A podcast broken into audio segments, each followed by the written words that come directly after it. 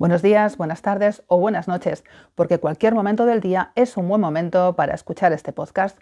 Soy Susana Díaz, veterinaria y gestora del Club Veterinario Argos de la calle Tribaldos 16 de Madrid, y hoy te voy a hablar de gatos, de pises y de por qué a veces nuestros gatos hacen esos pises en lugares que a nosotros no nos gustan.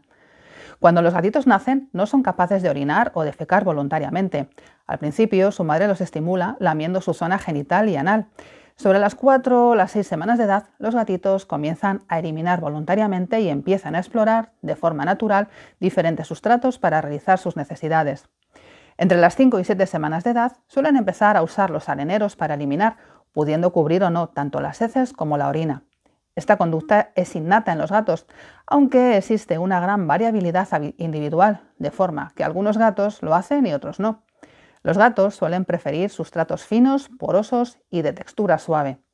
Cuando hablo de sustrato me refiero a la arena, a la arena que ponemos en su bandeja. Además, existe una preferencia en cuanto a usar lugares de eliminación distintos para orinar y para defecar, y una tendencia a usar zonas privadas o íntimas y alejadas de las zonas de alimentación y descanso. Creo que en esto se parecen a los humanos. Los problemas de eliminación en el gato pueden definirse como la deposición de orina, y o de heces en lugares distintos a los que tú le ofreces para ello. Para poder realizar un diagnóstico diferencial y tratar los problemas de eliminación en los gatos, clasificamos estos problemas según sus causas. De esta manera tenemos los problemas de eliminación por causas médicas, tenemos la conducta de marcaje y tenemos la eliminación relacionada con factores ambientales o sociales.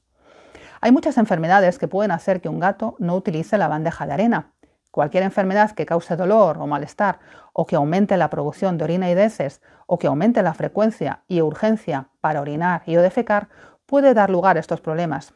Por ejemplo, una cistitis, unos cálculos urinarios, problemas en las glándulas anales, diabetes, enfermedad renal, enfermedad intestinal. Hay muchos. Algunos signos que pueden hacernos sospechar que tu gato tiene una enfermedad son que muestra una posición anormal para eliminar, o que emite vocalizaciones antes, durante o después de la eliminación, o que sale corriendo de la bandeja después de eliminar, o que elimina cantidades de orina variable. El marcaje con orina, con ese raro, puede tener motivación sexual o estar causado por estrés. En el primer caso, aunque las hembras en celo pueden hacerlo, lo más habitual es que sean los machos al llegar a la pubertad los que marquen su territorio con orina para indicar su presencia enviando el mensaje oloroso de que han alcanzado esa edad. En el marcaje debido a una situación estresante, el gato marca para depositar su olor. Los gatos son muy sensibles a los olores y cada casa tiene un olor característico. Cuando el olor de la casa, en definitiva del territorio de tu gato, se modifica o desaparece parcial o totalmente, puede producir una reacción de estrés en tu gato y desencadenar la conducta de marcaje con orina con la intención de restablecerlo y aumentar la seguridad de tu gato. ¿Qué puede cambiar el olor del territorio donde vive nuestro gato? Pues cambios de mobiliario, cambios en la composición y en las rutinas de la familia, introducción de gatos o animales nuevos, ausencia del propietario o, lógicamente, cambios de vivienda. En estos casos, el gato sigue usando el arenero de forma rutinaria y normal para orinar y defecar.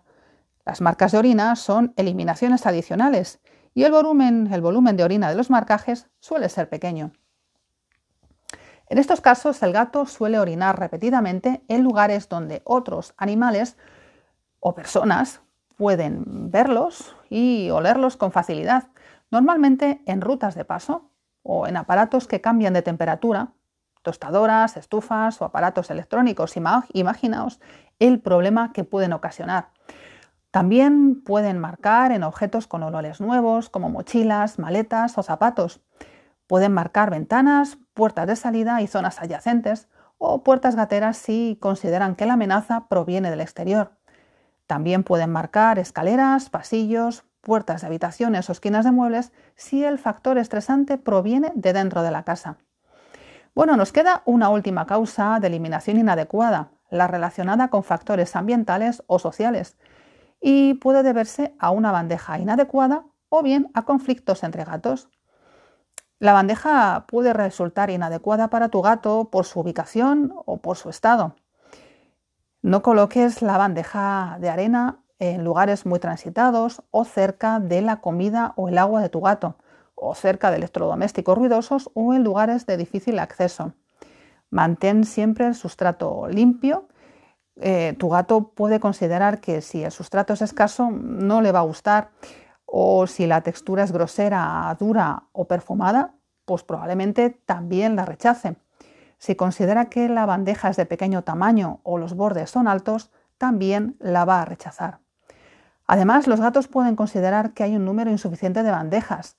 Se recomienda tener una bandeja más que el número de gatos o de grupos de gatos que viven en la casa. Si hay varios gatos en la vivienda y pocas bandejas, se pueden producir conflictos entre los gatos.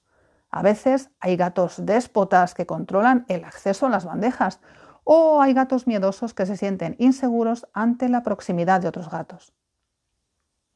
Bueno, ¿cuál es el tratamiento de los problemas de eliminación? Una vez determinada la causa, se recomienda, por un lado, poner en práctica medidas para tratar el problema médico si existiera, pero también cumplir las preferencias individuales de cada gato respecto a los areneros y eliminar y controlar los factores estresantes implicados. Es decir, que por un lado hay medidas generales aplicables a todos los gatos, como utilizar la bandeja y la arena ideal para tu gato y mantenerlas lo más limpias posibles, y por otro lado hay medidas específicas según la causa del problema. Lógico, ¿verdad? Bueno, hemos llegado al final del podcast. Gracias por permanecer al otro lado del sonido y haberme acompañado durante este ratito. Espero haberte ayudado a entender y cuidar un poquito más a tu gato. Quiero que sepas que en Argos nos tomamos muy en serio la salud física y mental de nuestros animales porque ellos y tú también sois parte de nuestra familia, la familia Argos. Te espero en el próximo podcast. Que seas muy, muy feliz y cuídate mucho y por supuesto cuida mucho de tu gato. Si me necesitas, ya sabes que me encuentras en el Club Veterinario Argos. Besos y hasta el próximo podcast.